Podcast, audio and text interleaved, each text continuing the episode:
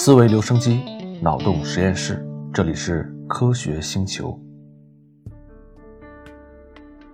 上一小节我们讲了商人与炼金术士之门这个关于时间穿越的故事，故事刚刚讲到一半，这一小节我们接着来讲。简单回顾一下，故事的主人公也就是我，认识了一个叫巴沙拉特的商人。这个商人用炼金术发明了一种时空门。在给主人公介绍这个门的时候，巴沙拉特给他讲述了两个故事。第一个故事是制鞋匠哈桑的故事。哈桑通过这个时空门穿越到了二十年后的未来，从未来的自己那儿得到了一条很关键的信息，就是在一棵树下刨出一箱子的金币，从此呢就发了财。第二个故事是织布工阿吉布的故事，他也穿过了这个年门，来到了二十年后的未来。他看到二十年后的自己藏了一整箱的金币，生活却过得特别的拮据。阿吉布就在未来的自己手里把这箱金币给偷回了二十年前，并且用这笔钱娶到了他喜欢的妻子，叫塔西娜。后来呢，塔西娜被绑匪给绑架了，为了救自己的妻子，阿吉布就把整整一箱金币都交给了绑匪。后来，阿吉布骗自己的妻子说这一箱金子是一个朋友给他的，他也答应了妻子要用一生的时间。攒下一箱金币还给那位朋友，于是啊，这对夫妻就真的花了一生的时间攒下了一箱金子。这箱金子最终也被当年的阿基布给偷走了。这两个故事你细一想，还是挺值得玩味的。他们是分别关于时间旅行中的信息和物质。你看，第一个故事里面，年轻的哈桑从年老的哈桑那里得知树下有一箱金子，那年老的哈桑又是怎么知道的呢？他也是年轻的时候听年长的自己告诉他的，那这个信息一开始是由谁知道的呢？第二个故事里，年轻的阿吉布偷了年老的阿吉布一箱金子，然后被劫匪给劫走了。然后呢，他又攒了一箱金子，等他年老之后又被年轻的自己给偷走了。那这里面一共又有几箱金子呢？这两个故事就反映了信息和能量在时间旅行中产生的悖论。你细品一下啊，还是挺有意思的。我们的故事还没有讲完，接下来我们就讲故事的后半段。我还是用主人公第一人称来给你转述。听完商人给我讲的第二个故事，我说：“嗯，真是个奇异而悲惨的故事啊。”是啊，巴沙拉特说：“您现在怎么想呢？在您看来，阿吉布的行为算得上小心谨慎吗？”我迟疑半晌，这才回答：“嗯，我没有资格对他下判断。”我说。他的所作所为带来的后果必然由他自己承担，我也一样。我沉默了一会儿，又说：“但阿基布竟然会把他的所作所为全部都告诉你，我很钦佩他的坦诚。”呵呵，这个嘛，还是个年轻人的时候，阿基布没有告诉我什么。巴沙拉特说：“他扛着那只箱子迈过年门之后回来，我有二十年没再见过他。再来找我的时候，阿基布苍老多了。”那天他回到家里，发现箱子没有了，于是知道自己已经偿清了欠债。直到那时，他才觉得可以把发生的一切都告诉我了。哦，是吗？那头一个故事里，老哈桑事后也找过你吗？没有，老哈桑的故事是他年轻的自己向我讲述的。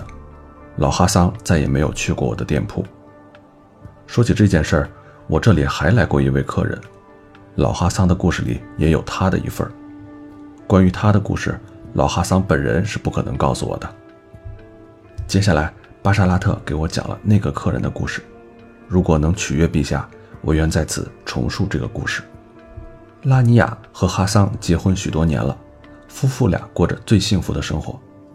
有一天，她看见丈夫和一个年轻人一同进餐，她发现那个年轻人和当初娶她时的哈桑长得一模一样。因此，大为震惊，好不容易才控制住自己，没有贸然闯进去打断他们的交谈。年轻人走后，他要求哈桑告诉自己，那个年轻人究竟是谁。于是哈桑给他讲述了一个最离奇的故事。你跟他说起过我吗？他问。我俩头一次见面时，你知道接下来会发生什么吗？见到你的那一刻，我就知道我一定会娶你为妻。哈桑面带笑容，但不是因为有人事先告诉了我，我的妻子，你也不一定希望我现在就告诉他，破坏那一刻的惊喜吧。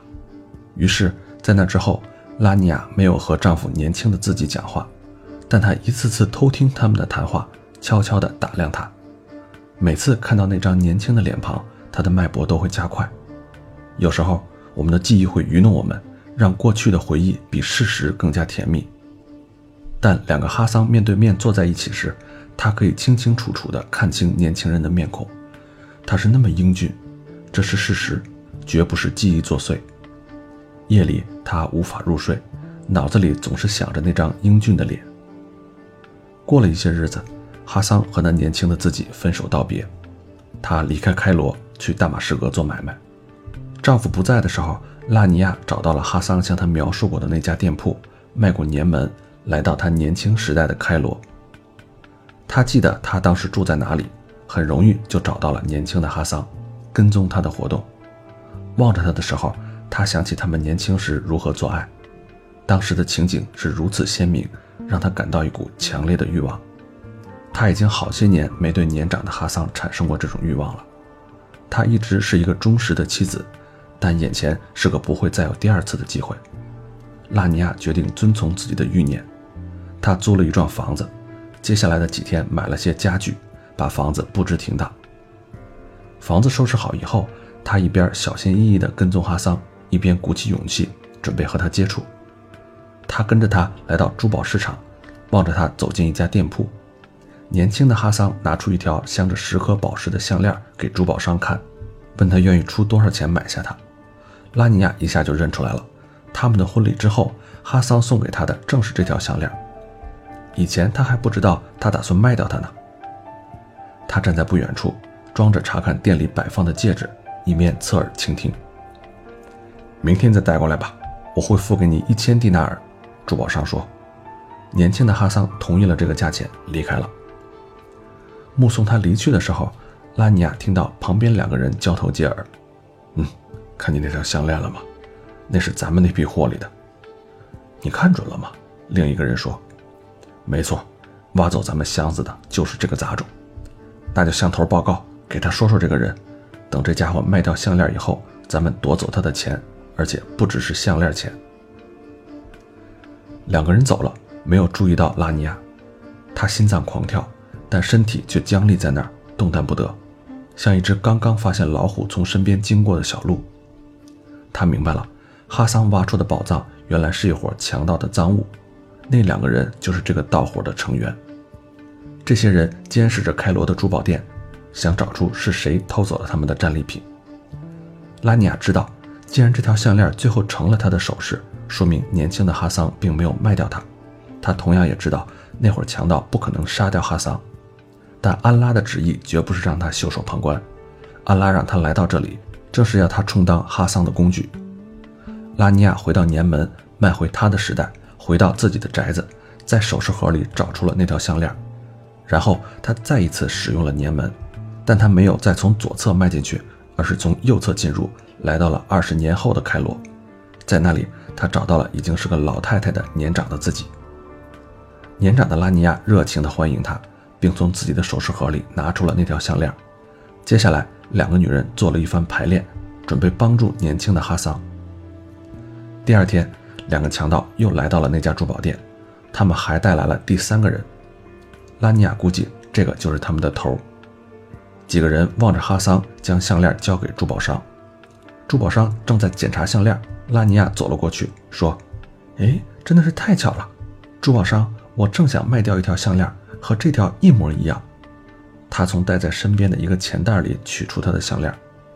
嗯，呃，这真是太不寻常了。珠宝商说：“我从没见过这么相似的两条项链。”就在这个时候，年长的拉尼亚走上前来：“嘿，我看到了什么？一定是这双眼睛欺骗了我。”说着。他拿出第三条一模一样的项链，把它卖给过的人还保证过，说它是独一无二的。事实证明，他是个骗子。拉尼亚说：“也许你应该把这个退还给卖给你的人。”嗯，这就要看看情况了。年长的拉尼亚说。他问哈桑：“他付你多少钱买这条项链？”一千蒂纳尔。早已晕头转向的哈桑说：“哎呦，珠宝商。”你愿意把这条也买下吗？呃，我现在必须得重新考虑我的出价了。珠宝商说。哈桑和年长的拉吉亚与珠宝商讨价还价，年轻的拉尼亚后退一步，距离远近正好可以听到强盗头子痛骂另外两个强盗：“你们这两个笨蛋！”他说：“这是一条再寻常不过的项链，照你们这样做，我们就要杀掉开罗一半的珠宝商人，让卫兵找上门来了。”他在手下的脑袋上扇了几巴掌，带着他们离开了。拉尼亚这才把注意力转回珠宝商。他已经不肯按原价买下哈桑的项链了。年长的拉尼亚说：“好吧，我还是尽量把它退还给卖主吧。”说完，年长的妇人走了。拉尼亚看得出来，他在面纱下露出了笑容。拉尼亚转向哈桑，说：“看样子咱们今天谁也卖不了项链了。”“嗯，也许换个日子再说吧。”哈桑说。“我要把我的项链带回家放好。”拉尼亚说。愿意陪我一起去吗？哈桑同意了。他陪着拉尼亚来到他租下的房子，他邀请他进屋，请他喝酒。两个人都有一些醉意之后，他领着他走进卧室。他用厚窗帘遮住窗子，吹灭所有的烛火，让房间里黑得像浓重的夜色。直到这时，他才摘下面纱，把他领上了床。这一刻，拉尼亚期待已久，他盼望着得到预料中的欢愉。但他吃惊地发现，哈桑竟然十分笨拙。他清楚地记得他们俩结婚那一夜，他是那么自信，他的抚摸让他忘了呼吸。他知道再过不久，哈桑就会头一次见到年轻的拉尼亚。有那么一会儿，他迷惑不解，这个笨手笨脚的毛头小子怎么会在这么短的时间里发生这么大的变化？当然，没过多久他就明白过来，答案显而易见，就是他教的嘛。于是。接下来的每个下午，拉尼亚都和哈桑在他租的房子里幽会，向他传授爱的记忆。他告诉他，给予对方的欢愉越多，你得到的欢愉就越多。拉尼亚不由心里偷笑，他这句话真是半点不假，千真万确。没过多久，他就掌握了这种记忆，表现出他记忆中的那种本领。他也从中得到了极大的乐趣，比他身为年轻女人时得到的享受更多。时间过得真快，转眼就到了分别那一天。拉尼亚告诉年轻的哈桑，他要离开了。哈桑很明白事理，没有追问他的理由，只问今后还能不能再见面。他温柔地告诉他，不能。接下来，他把家具卖给房东，从年门返回了他那个时代的开罗。年长的哈桑从大马士革回来时，拉尼亚正在家里等他。他热情地欢迎了哈桑，但没有向他透露自己的秘密。其实读到这里也挺有意思的啊，哈桑肯定也知道这个秘密，因为他也是亲历者之一嘛。那夫妻俩就是看破不说破，这个就是商人讲给我的第三个故事。巴沙拉特讲完这个故事之后，我沉浸在自己的思绪里。他说：“我看得出来，这个故事打动了您，其他故事都没有激起您这么大的兴趣。你说的不错，我承认道，这个故事让我发现，虽说过去无法改变，回到过去时。”你仍旧可以遇到出乎意料的事件，是这样的。我说过，在这方面，未来和过去没有区别。您现在明白我的意思了吗？两者都是我们无法改变的，但我们可以更深入地了解他们。是的，我明白了。你打开了我的双眼。现在，我希望能够使用这扇年门。我该付你多少钱呢？他摆了摆手。我并不出售门这种路径。他说：“安拉按照自己的心愿指引人们来到我的店铺，我只是执行他旨意的工具，能成为他的工具，我已经十分满足了。换了旁人，我一定会把这看成讨价还价的伎俩。但听巴沙拉特说了那么多以后，我知道他说的是真心话。您的慷慨之心，正如您渊博的知识，两者都是无可衡量的。”说着，我向他躬身致意。如果您今后需要一个知了商人为您效劳的话，请一定通知我。啊，谢谢您，让我们谈谈您的旅行吧。在您访问二十年后的巴格达之前，还有一些事情需要讨论。我不想访问未来，我告诉他，我想去的是另一个方向，重回我的年轻时代。啊，真的太抱歉了，这扇门无法把您带回到二十年前的过去。您看，它是我一周前刚刚制作完毕的。二十年前，这扇门并不存在，所以您无法穿越它迈回过去。听了这话，我觉得实在是太沮丧了。说话时一定难过的像个被人遗弃的小孩子。我说：“如果朝那个方向走，这扇门能把我带到多久以前的过去呢？”我转到门洞的另一侧，面向我刚才站立的方向。巴沙拉特也转过来，站在我旁边，穿过门洞望去，里面的景象和门洞外面完全一样。巴沙拉特伸出手臂，穿过门洞，手悬停在空中，好像遇到了一堵看不见的墙。我更仔细地望过去，这才注意到桌上放着一盏铜灯，灯焰没有半点闪烁，一动不动，仿佛固定在那里。您现在看到的是这个房间上个星期的样子，巴沙拉特说。再过大约二十年，这扇门的左侧才能进入，人们可以从这一侧进去访问他们的过去，或者，他领着我回到他最初展示给我看的那一侧。我们也可以现在就从右侧进入，去访问未来。但这扇门无法让您回到您的年轻时代。那您在开罗的那扇门呢？我问。他点点头。那扇门还在那里。现在是我的儿子负责那边的店铺。我可以先去开罗，用那扇门回到二十年前的开罗，从那儿一路旅行，再来到巴格达，对吗？对，那样的旅行是可行的。如果这是您的愿望的话，这是我的愿望。我说。您能告诉我，到了开罗以后，怎么才能找到您的店铺吗？有些事儿我们必须先谈谈。巴沙拉特说：“我不会询问您的目的，我会等待，直到您愿意告诉我的那一天。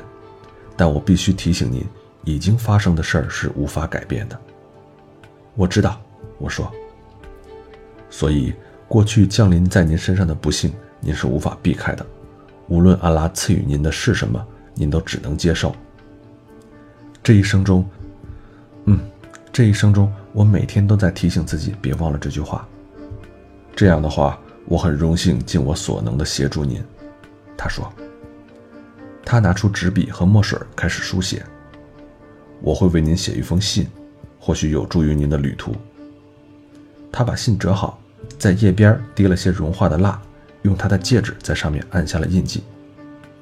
您到开罗以后，把它交给我儿子。他就会让您进入在开罗的年门。像我这样的商人，自然惯于用华丽的辞藻来表达谢意，但我从来没对别人说过那么多感谢的话，情感激动，而且每一个字都是发自内心深处。他指点我到开罗之后怎么才能找到他的店铺，我则向他保证，回来以后一定原原本本的把一切都告诉他。我正打算告辞，突然想起一件事儿，问他：“您在这里的这扇门通向未来？”也就是说，您确切的知道，至少今后二十年内，您和这家店一直会在这儿屹立不倒。不错，是这样，巴沙拉特说。我正想问他是不是见过他年长的自己，话到嘴边又咽了回去。如果回答是没有，那当然是因为他年长的自己已经不在人世了。那样的话，我实际上就是在问他知不知道自己的死期。对于这样一个不问目的便施恩于我的人。我有什么资格向他提出这种问题呢？从他的表情上，我看出他知道了我打算问什么。于是我低下头，恭谦地向他表示歉意。他点了点头，接受了我的致歉。我这才回到家中，安排旅行事宜。商队两个月之后抵达开罗，在这段时间里，盘踞在我心中的是什么事儿呢？陛下，我这就向您禀报我没有告诉巴沙拉特的事情。我从前结过婚，那是二十年前的事了，娶的是一个名叫纳吉亚的女子，她的身姿像柳枝一样轻盈，脸庞像月亮一般可爱，她的善良和温柔更是俘获了我的心。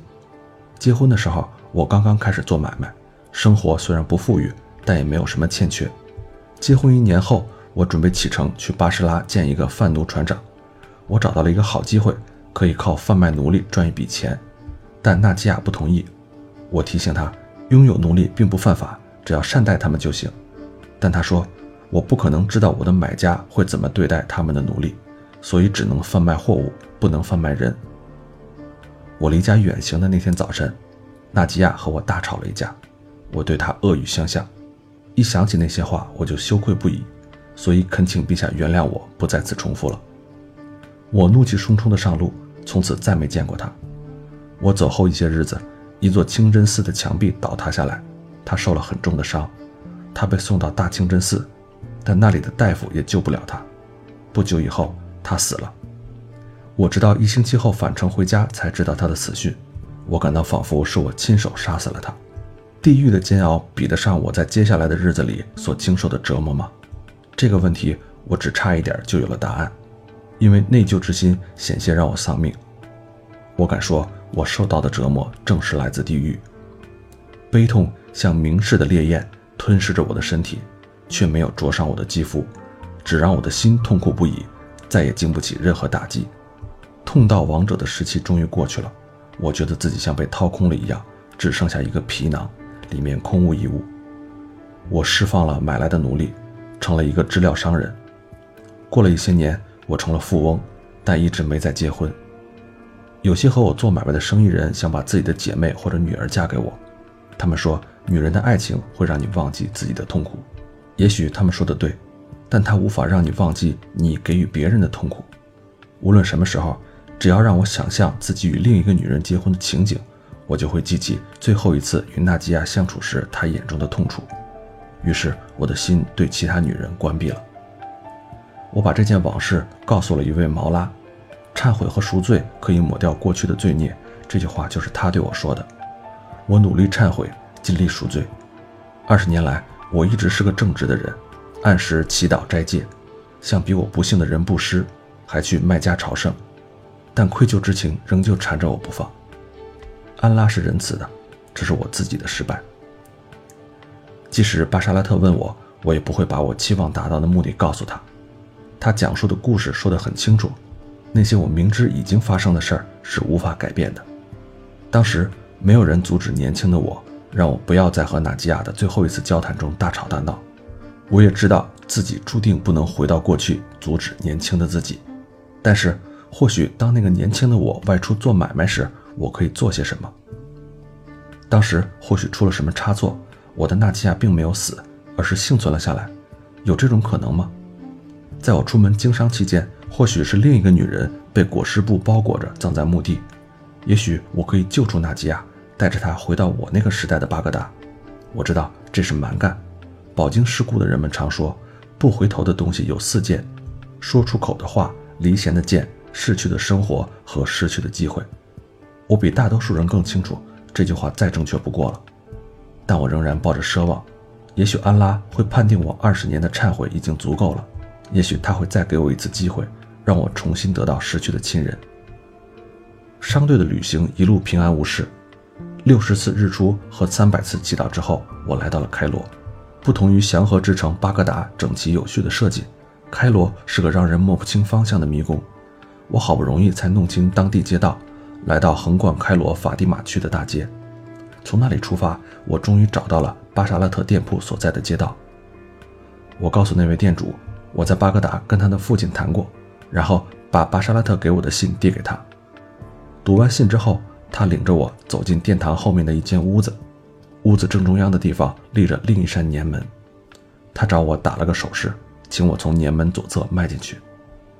站在那个巨大的金属环前，我忽然感到一阵凉气袭人，赶紧暗暗责备自己过于紧张了。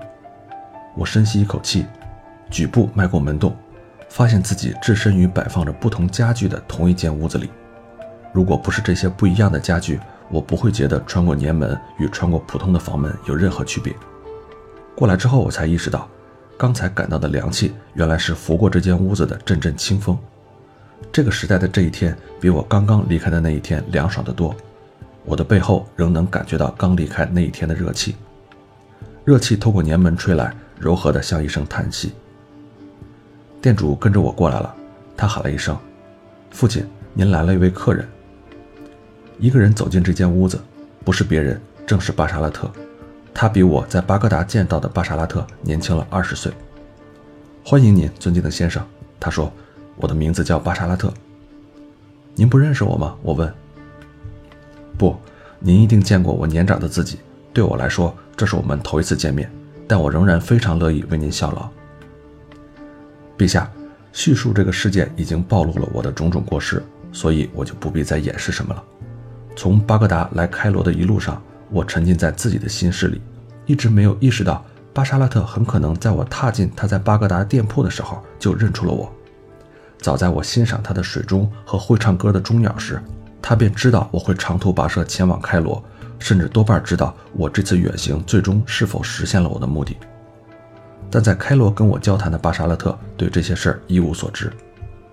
我加倍感谢您的好意，先生，我对他说：“我的名字叫瓦夫德·伊本，刚从巴格达来到这里。”巴沙拉特的儿子离开了，巴沙拉特和我开始交谈。我向他打听了现在是几月份哪一天，知道时间还很充裕，足够我赶回祥和之城巴格达。我向他保证，等我回来以后会把发生的一切告诉他。年轻的巴沙拉特和年长的他同样和蔼有礼。我期待您回来时与您再次交谈，并在二十年后为您效劳。他对我说。他的话让我顿了一下，我想了想，问他：“请问在今天之前，您有在巴格达开一家店的打算吗？您为什么这么问呢？”我一直觉得我们在巴格达的相遇太巧了，正好让我可以及时赶到这里使用年门，然后回去。但现在我想，也许这并不是什么巧合。会不会正是因为我今天来到这里？才让您决定在二十年后迁往巴格达呢？巴沙拉特笑道：“偶然事件和有意安排，尊敬的先生，他们是同一张挂毯的两面。您或许觉得某一面更好看，但您不能说只有这一面才是真的，另一面是假的。嗯，无论现在还是未来，您的话总是那么发人深省。”我说。我谢过了他，和他道别。就在我离开他的店铺时。一个女人和我擦肩而过，有些急匆匆地走进殿堂。我听见巴沙拉特管她叫拉尼亚，我不由得吃惊地停住脚步，站在门外。我听见那个女人说：“我把项链带来了，但愿年长的我没把它弄丢。”我相信您年长的自己一定会好好保管它，等待您的来访。”巴沙拉特说。听到这儿，我就明白了，这正是巴沙拉特那个故事里的拉尼亚，她这是要去找到她年长的自己。让两人一块回到他们的年轻时代，用两根一模一样的项链愚弄强盗，拯救他们的丈夫。一时间，我真不知道自己是醒着还是在梦里，因为我仿佛踏进了一个故事里面。一想到我竟然可以跟故事中的人物对话，参与事件的发展，我就觉得头晕目眩。我很想开口说话，看能不能在这个故事中扮演一个藏而不露的角色，但我马上清醒过来。想起我的任务是在我自己的故事中扮演一个藏而不露的角色，于是我一言不发地走了，想找一支商队搭他们的车上路。尊贵的陛下，有人说命运会嘲弄凡人的计划和安排。一开始我似乎是全世界最走运的人，这个月正好有一支商队前往巴格达，我很顺利地加入进去。但接下来的几周里，我开始诅咒自己的时运不济。种种事故让商队的行程不断的耽搁。离开开罗没多久，途中一个镇子的水井干涸了，不得不派出人手折回去取水。在另一个村庄，保卫商队的士兵染上了痢疾，我们又耽搁了好几周等他们康复。每一次延误都让我不得不重新修订抵达巴格达的时间，让我一天比一天焦躁。接着又是沙暴，它仿佛是来自安拉的警告，让我开始怀疑自己的行动是否明智。好在沙暴开始时，我们已经在一家旅店落脚了，在这里耽搁的时间从几天增加到几个星期。一次又一次，天空晴朗起来，但刚把货物装上驼背，天色又变得晦暗阴沉。纳吉亚出事的日子一天天逼近，我简直绝望了。我挨个恳求赶骆驼的人，想雇一个驼夫带我单独上路，可是我说不动他们，没有一个驼夫答应。最后。我只找到一个人愿意卖给我一头骆驼，价格非常昂贵，远远超过通常情况下的售价。但我毫不犹豫地付了钱。就这样，我不顾一切，独自上路了。不用说，沙暴之中我没法前进多少，但狂风稍稍减弱之后，我立即以最快的速度赶路。没有和商队随行的士兵的保护，强盗不费吹灰之力就能抓住我。两天之后。我果然落入了强盗手中，他们抢走了我的钱和骆驼，但没有杀我。我也不知道这是出于怜悯，还是懒得多此一举。我徒步往回走，想找到商队。沙暴停止了，现在折磨我的是晴朗无云的天空，高温让我苦不堪言。商队发现我时，我的舌头已经肿得很大，嘴唇像在太阳炙烤下的泥土一样绽裂开来。这以后我别无选择，只能跟着商队慢吞吞地前进。玫瑰凋谢时，花瓣一片片脱落，我的希望也一样，一天天的枯萎。商队抵达这座祥和之城时，我知道已经太迟了。但通过城门的时候，我还是向卫兵们打听，这里是不是有一座清真寺倒塌了。第一个回答的卫兵说他没听说过。那一刻，我的心脏停止了跳动。也许我记错了事件发生的日期，我到底还是及时赶到了。就在这时，另一个卫兵告诉我，确实有一座清真寺倒塌了，就是昨天的事儿，发生在卡拉区。他的话像刽子手的斧头一样落下来。我从那么遥远的地方赶来。下场却是第二次听到我一生中最悲惨的消息。我来到那座清真寺，原来是墙壁的地方变成了一堆砖石瓦砾。二十年来，这番情景一直盘踞在我梦中，挥之不去。现在，它出现在我睁开的双眼前，清晰的让我无法忍受。我转过身去，漫无目的的走着，对周围的一切都视而不见。最后。我发现自己来到了我的老宅，就是纳吉亚和我一起生活过的那幢房子。我站在街上，呆呆地望着它，心中充满回忆和痛苦。不知过了多久，一个年轻女孩走上前来：“尊敬的先生，他说，请问福瓦德·伊本的家是哪幢房子？”“就是这幢。”我说。“请问您就是他本人吗？”“我就是，请你走开，不要打扰我。”尊敬的先生，请您原谅我，我的名字叫麦姆纳，是大清真寺大夫们的助手。您的妻子去世前是由我照料的。我转身望向他，你照料纳吉亚？是的，尊敬的先生，我向他保证过，一定替他把这个口信捎给您。什么口信？他让我告诉您，弥留之际，他仍旧想念着您。他让我告诉您，虽然他的一生很短暂，但却十分幸福。这全是因为有了您。看到泪水流过我的脸颊，他说：“我的话让您难过了，请原谅。你没有什么需要我原谅的，孩子。这个口信对我来说太宝贵了，我永远无法报答你。我会终生感激你，但就算这样，我还是永远欠你的情。”沉浸在悲痛中的人不用感激任何人，他说：“愿安宁与您同在。”也与你同在，我说。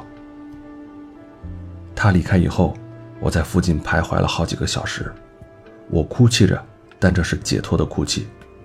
我回味着巴沙拉特的话，他说的太对了，无论是过去还是未来，我们都无法改变，只能更深刻地理解他们。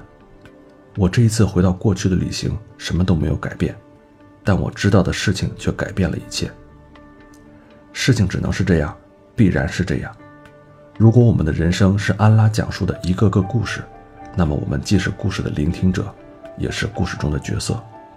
聆听和扮演人生这个故事，我们最终才能从中得到教益。夜幕降临了，卫兵们发现我在宵禁之后仍旧风尘仆仆地四处游荡。他们问我是什么人，我告诉他们我叫什么，住在哪里。卫兵们把我带到我的邻居面前，看他们认识不认识我。没有一个人认出我来，于是我被关进了监狱。我向卫兵们的长官叙述了我的故事，他们觉得这个故事十分有趣，但他并不相信。谁又能相信这样的故事呢？这时，我想起了在我满怀悲伤度过的二十年间世上发生的一些事儿，于是我告诉他，陛下将有一个患白化病的孙子。过了几天，那个婴儿的病情传到那位长官耳中，他把我带到总督面前。听完我的故事之后，总督把我带进宫中。皇宫总管大人听了我的故事，把我带到陛下的面前，让我得到了至高无上的荣誉，亲口向尊贵的陛下讲述这个故事。我的故事发展到现在，已经赶上了我的生活，和他齐头并进，两者盘绕纠缠，分解不清。至于他们接下来会朝哪个方向发展，全凭陛下明断。从现在起二十年间。巴格达这座城市发生的许多事件我都知道，只是不知道等待我的是何种命运。现在我身无分文，没有盘缠返回开罗，前往那里的年门，但我却觉得自己无比幸运，因为我有机会重新面对自己过去犯下的错误。安拉用这种方法平复了我心中的伤痛。如果陛下垂询，我将把我知道的未来发生的一切都告诉陛下。能为陛下效劳是我的荣幸，但对我自己而言，我所得到的最宝贵的教义是：没有什么能抹掉过去，但你可以忏悔，可以赎罪，你可以得到宽恕，只有这些，但这已经足够了。好了，以上就是这个商人与炼金术士之门的故事，不知道你喜不喜欢呢？欢迎你留言给我。